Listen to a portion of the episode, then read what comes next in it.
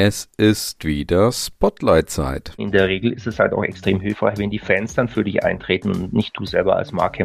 Und das muss, glaube ich, von innen gelebt werden. Und haben natürlich nationale und internationale Wettbewerber, die am Ende vom Tag alle im gleichen Teich fischen wie wir. Von insofern ist es natürlich auch wichtig, dass wir uns in irgendeiner Form unterscheiden. Marken brauchen noch mehr Menschlichkeit als früher.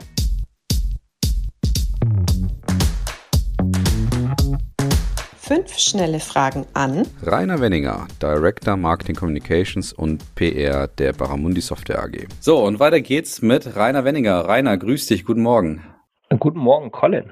Hi, sehr schön, dass du auch dabei bist. Äh, wir starten direkt durch, äh, Rainer. Und zwar frage ich dich mal, welche Bedeutung hat Markenführung bzw. das Instrument Marke für dich oder für euch?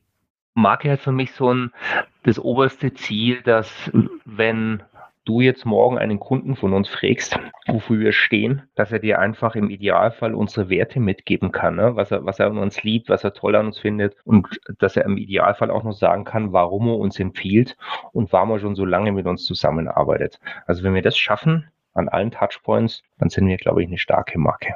Sehr gut. Gehen wir mal ein bisschen in eure Branche rein. Was hat denn Markenführung für eine Bedeutung in eurer Branche? Oder du kannst natürlich auch gerne mal ganz kurz erzählen, wer ihr überhaupt seid und in welcher Branche ihr unterwegs seid. Ja, Baramundi bewegt sich in der Softwarebranche. Wir sind global unterwegs und haben natürlich nationale und internationale Wettbewerber, die am Ende vom Tag alle im gleichen Teich fischen wie wir.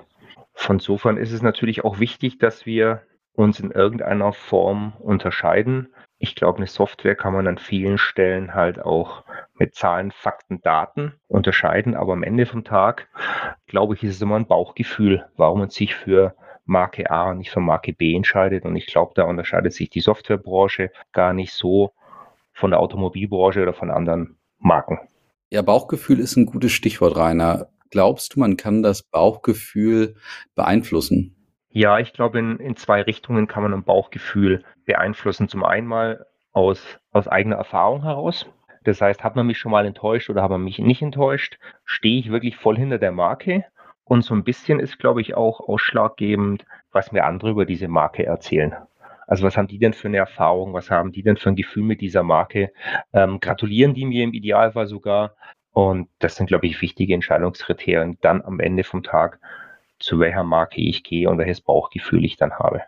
Sehr schön. Du bist ja auch ein bewegter Marketier und, und lange ja schon in der Branche oder dem, mit dem Instrument sozusagen unterwegs. Ähm, wenn du dich mal so ein bisschen versuchst zu erinnern, wie würdest du den, den Weg der Markenführung in den letzten Jahren oder Jahrzehnten, wo du das eben auch mit begleitet hast, auch, auch das eine oder andere sicherlich auch in, in deinem Kosmos ja auch mit beeinflusst hast, wie würdest du das Thema Markenführung betrachten, so in der Entwicklung äh, dieses Instruments? Also wie hat es sich entwickelt? Gab es für dich so gewisse Meilensteine und, und wo siehst du das Thema aktuell eigentlich? Wenn ich zurückblicke, 20 Jahre, warte mal, vor 20 Jahren gab es gefühlt noch kein Social Media, vor 20 Jahren gab es gefühlt noch Gab es da schon Digitalkameras? Vor 20 Jahren gab es noch kein, kein Smartphone und äh, Webseiten waren auch noch ganz anders. Ich glaube, Cookies gab es auch noch nicht. Also das heißt, wir haben uns ja extrem gewandelt und Innovation ist auf der einen Seite ja wunderschön, aber auf der anderen Seite bringt es gerade, glaube ich, Richtung Marke unglaublich neue Herausforderungen. Und da, da spreche ich nicht davon, dass wir uns dort einfach nur präsentieren und dass wir sagen, wir sind auf diesem Kanal auch präsent, sondern jeder Kanal hat eine Herausforderung. Wie werde ich denn dort als Marke wahrgenommen? Kann ich vielleicht zukünftig mit Apps auch einen Mehrwert bieten, der vielleicht gar nicht mein Kerngeschäft bedient, sondern wo einfach jemand sagt, wow, da bieten die mir aber ein geiles Ding an und das ist wieder ein Beitrag zu meinem Bauchgefühl, von dem ich vorher gesprochen habe. Also das heißt, wir müssen uns uns plötzlich viel breiter aufstellen und jeden Tag kommt gefühlt eine neue Möglichkeit wieder um die Ecke, wo ich mich entscheiden muss, muss ich da am Anfang dabei sein? Was wäre dort mein Mehrwert und wie werde ich dort wahrgenommen? Ja, spannender Punkt auf jeden Fall. Also diese, diese Vielfalt und vor allen Dingen dieses zunehmende an Touchpoints letztendlich auch, ne, die du natürlich irgendwo alle bespielen musst und, und wo, wo wir wieder zu deinem Ausgangspunkt auch zurückkommen, dass es auch viel damit zu tun hat, dass du es eben schaffst, diese Konsistenz an allen Touchpoints eben letztendlich auch herzustellen. Wo nimmst du trotzdem das Thema jetzt auch aktuell wahr? Ich sag mal, wo würdest du das Thema Markenführung auch einordnen in der Bedeutung für, für Unternehmen insgesamt? Ähm, weil wenn wir schon vielleicht auch nochmal 20 Jahre zurückschauen, dann ist es wahrscheinlich eher noch eine eine Marketingdisziplin gewesen, ist es vielleicht auch nach wie vor. Also so eine, so eine isolierte Marketingdisziplin. Die Frage ist ja ein bisschen, ob man es da, da raus schafft, ob man vielleicht auch so ein bisschen diese, ja, äh, diese, diese kulturellen Funktionen auch mit übernimmt vielleicht auch, oder bleibt man so ein bisschen nach wie vor, ich sag mal, eher unbedeutendes Anhängsel irgendwo in der, in der Kommunikationsabteilung? Na, ich glaube, wenn dir das passiert, dass es nur in der, in der Marketing-Kommunikationsabteilung aufgehangt und gesehen wird, dann bist du eine relativ arme Sau, äh, weil du wirst es nämlich gar nicht schaffen. Ich glaube, wenn ich jetzt von, von mir spreche, wir schaffen es immer mehr, dass wir Fans innerhalb der Organisation aufgebaut haben und dass wir einen vollen Rückhalt von, von der Geschäftsleitung haben. Und dann können wir plötzlich Marken, Markenkontaktpunkte und auch Leistungen plötzlich auf viele Schultern verteilen und wir orchestrieren eher nur noch und müssen nicht mehr mit eiserner Hand führen. Und dann siehst du schon, wie plötzlich neue Touchpoints ausgefüllt werden, wie eben diese wie an allen Punkten möglicherweise sogar äh, Fans gebildet werden, dass die einfach dann auch wieder die Kommunikation nach außen übernehmen. Und ich glaube, gerade Kommunikation nach außen ist ein äh, ganz wichtiger Faktor. Früher hat man, glaube ich, irgendwie noch mit ein paar Athleten gearbeitet oder hat ein paar, paar Menschen halt als, als Speaker gehabt. Mittlerweile ist ja, wenn du gerade im Social Media Bereich bist, naja, da muss eigentlich jeder einzelne Fan für dich kommunizieren. Und ich glaube, vor 20 Jahren wusste auch noch keiner, was, was ein Shitstorm ist. Jetzt ist es praktisch allgemein präsent und in der Regel ist es halt auch extrem hilfreich, wenn die Fans dann für dich eintreten und nicht du selber als Marke. Mhm. Und das muss, glaube ich, von innen gelebt werden.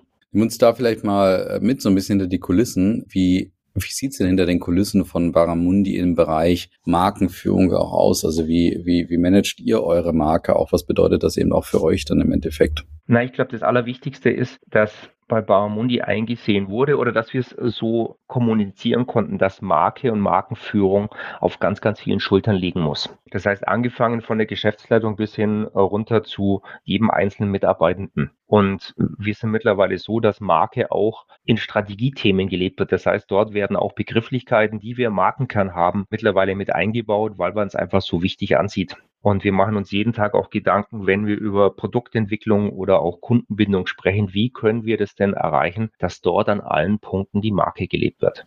Hast du mal ein haptisches Beispiel, über das du sprechen darfst oder kannst? Ein Punkt sehr gerne. Wir haben neu gebaut und wir haben ja unser wunderbares One World Equity unkompliziert. Und mittlerweile sind halt mehrere Menschen auf dem Weg innerhalb des Gebäudes und stellen über mal wieder fest, naja, also für uns ist das klar, aber wenn jemand neu bei uns im Gebäude ist, dann sehen wir alles andere als unkompliziert an diversen Stellen. Und das würde uns vielleicht gar nicht mehr selber auffallen, aber es wird halt einfach wieder zentral abgegeben als, eine, als ein Beispiel. Super, sehr schönes Beispiel. Oder auch wie wir, wie wir schulen oder wenn Fragen aufkommen, ne, können unsere Kunden unkompliziert über alle Kanäle mit uns in Kontakt treten. Auch dort sind wir noch auf dem Weg, aber auch das ist aus einer anderen Abteilung zu uns gekommen. Also das heißt, das wird gelebt und erkannt. Sehr schön, Rainer. Dann sind wir auch schon bei der letzten Frage, weil das interessiert mich natürlich auch, wo ich mich ja gerade am Podcast dann sehr viel damit auseinandersetze, wo es denn eigentlich hingeht. Und da wollen wir ja auch vor allen Dingen auch mal einen Ausblick auch gestalten und, und vielleicht auch, auch gemeinsam definieren. Wo denkst du, geht es mit dem Thema Markenführung in den nächsten 20 Jahren noch hin? Was wird noch auf uns zukommen? Versuch mal so ein bisschen deine persönliche Glaskugel zu schauen, die du, die du hast. Mhm. Naja, also ich glaube, wir haben vorhin gesprochen, wie viel Tool es vor 20 Jahren noch nicht gab.